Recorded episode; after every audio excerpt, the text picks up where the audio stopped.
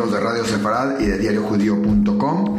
Hoy acá saludándolos desde México, trayéndoles las últimas novedades de lo que ha acontecido en nuestro país y en nuestra comunidad judía. Debemos empezar con que estas son semanas casi de término de año escolar y como tal se empiezan a presentar los proyectos de diferentes charlas, pláticas, conferencias. Y así fue el caso, por ejemplo, del Colegio aquí, que se destacó con sus TED Talks, estas famosas conferencias, en donde aquí participan varios alumnos y diferentes ponentes muy interesantes. La próxima semana serán igual las del Colegio Tarwood, que sabemos que en la mañana la hacen con alumnos del colegio, cinco o seis alumnos del colegio de preparatoria y secundaria, que presentan algún tema interesante, y en la tarde lo llevan a cabo con extraordinarios ponentes. Y así también se llevó el Seymour Day, el del Colegio Israelita de México, la Irishe, que en esta ocasión, como en otras anteriores, lo dividió en dos aspectos, en dos, digamos, etapas. Una en la mañana para los niños donde tuvieron cosas bien interesantes de ciencia y de todo y de y de muchas actividades, incluyendo cocina, todo, con el título de Prisma, cambiando las formas de ver las cosas, las dimensiones.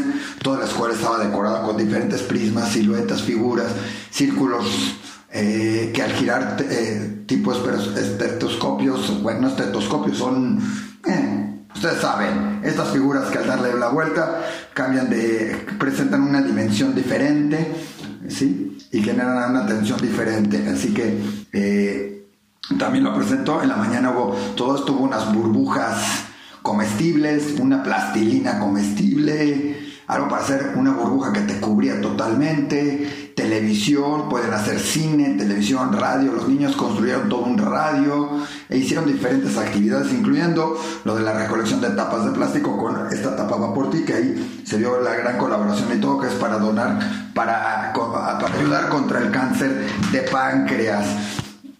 Eh, hubo diferentes talleres, diferentes actividades en la mañana y en la tarde tuvimos la oportunidad de escuchar cuatro interesantísimos ponentes en lo que es ya costumbre extraordinario de, lo que organizan.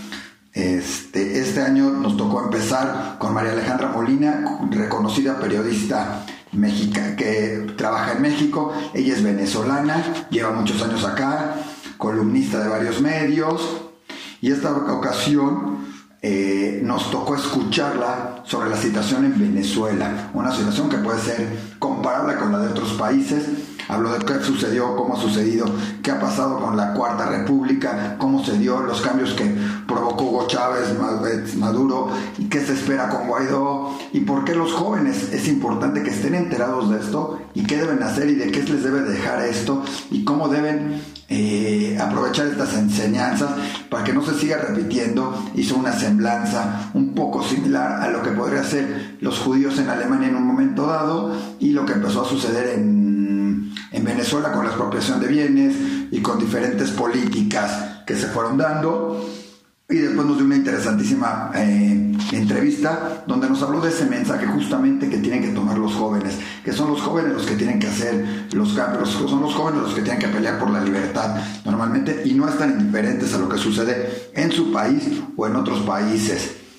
Posteriormente escuchamos a Manuel Lascano, él es un buzo, fotógrafo impresionante, él nos vino a hablar sobre eh, la fotografía submarina cómo entra.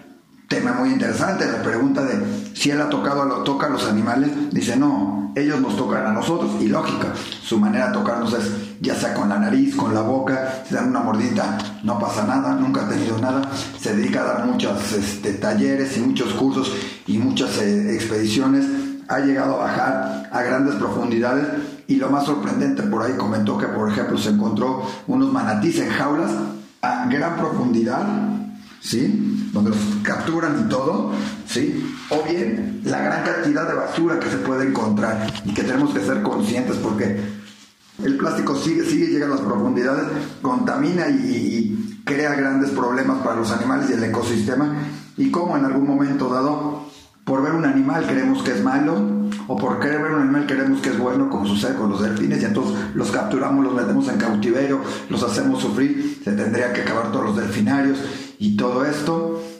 y o la recolección de conchas que tan bonito se ve y que a fin de cuentas estamos matando animales en este sentido o, o creando un problema para el ecosistema. Realmente impactó a los jóvenes con esta plática de cómo fotografiar estos animales submarinos, cómo estar, cómo nadar con tiburones, las mantarrayas, los manatí, los delfines. Posteriormente tuvimos una plática con uno del que pudo, del que llegó a ser hiper reconocido como mago. Digo llegó a ser y todo lo demás, porque justamente esto toca su plática.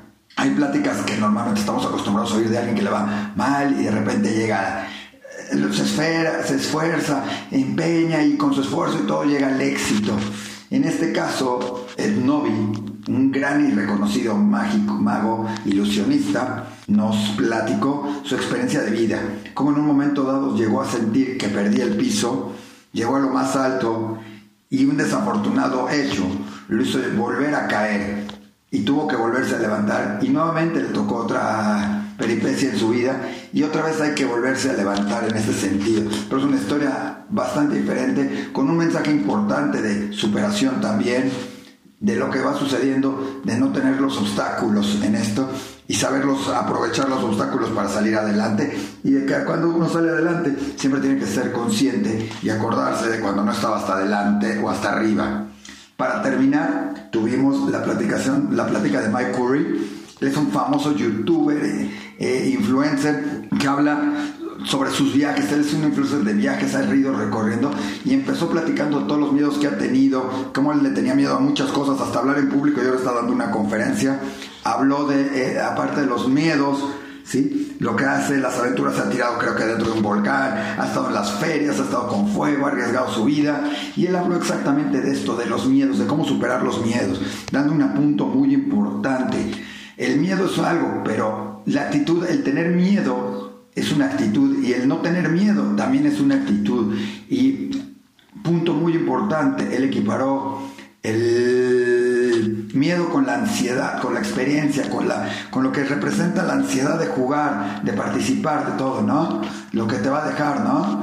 La, con la oportunidad. Y eso es lo que uno debe tener. En vez de tener miedo, tiene que aprovechar y sentir la expectativa de lo que va a ser, esa expectativa, jugar, participar, superarse en todo aspecto. Por ejemplo, un, deportista que tiene miedo de fracasar en un partido, en, en su deporte, debe cambiar y aprovechar ese miedo y convertirlo en expectativa, en lo que va a ser el triunfo en, esa competencia y entonces lo pueda poder vencer. Realmente muy interesante su plática, como todo lo que fue el Seymour Day. Pero no nada más fueron pláticas lo que hemos tenido de este estilo, lo que ha habido en estos días también podemos ver los niveles educativos de nuestros hijos en cuestión de, sionismo y todo, ya que se desarrolló con el Consejo Sionista, el Gidonat el concurso de sionismo, que otorga además un viaje a Israel a participar en Israel.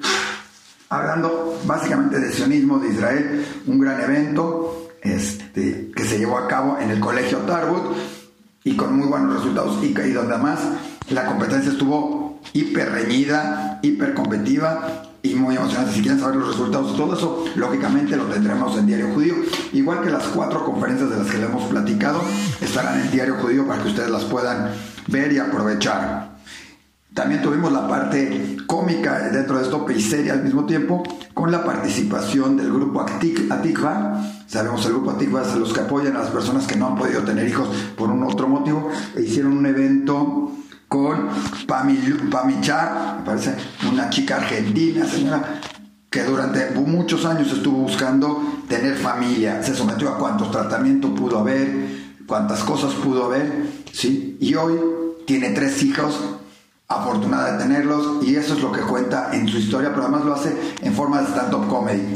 Muy divertido, burlándose de infertilidad en el sentido de que no hay que ser una tragedia, no es una enfermedad, hay que verlo más natural, hay que verlo y hay que salir adelante de ella. Y fue lo que hizo el Grupo Antigua con este interesantísimo eh, eh, conferencia, digo, ¿y cómo se llama esto? Y stand-up comedy. Realmente valió la pena escucharlo, verlo y disfrutarlo.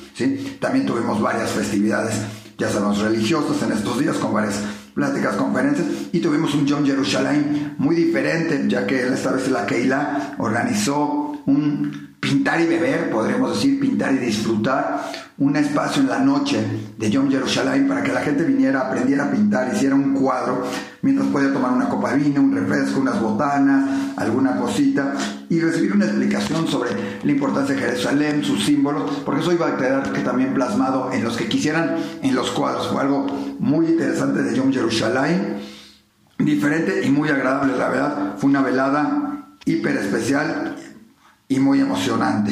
Y por último, pues seguir comentando que cada día está más cerca la macabiada, los equipos se siguen preparando, las selecciones están cada vez más este, ansiosas, ya quieren participar, todos ya queremos llegar a ese gran día de la inauguración, las primeras competencias, 5, 7 de julio, 9 de julio, ya queremos estar ahí. Y entonces, este...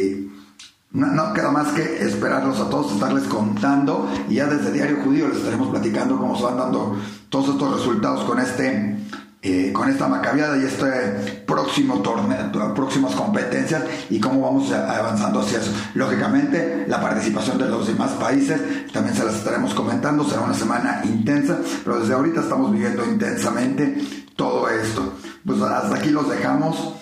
No sin antes recordarles que si quieren escuchar todas estas conferencias, estos temas y muchas otras cosas más, no se pierdan los siguientes programas en Radio Sefarad y por supuesto estar visitando nuestra página de diariojudío.com donde tenemos todos los días toda la información eh, que se requiere, que se necesita y que hay en la comunidad judía.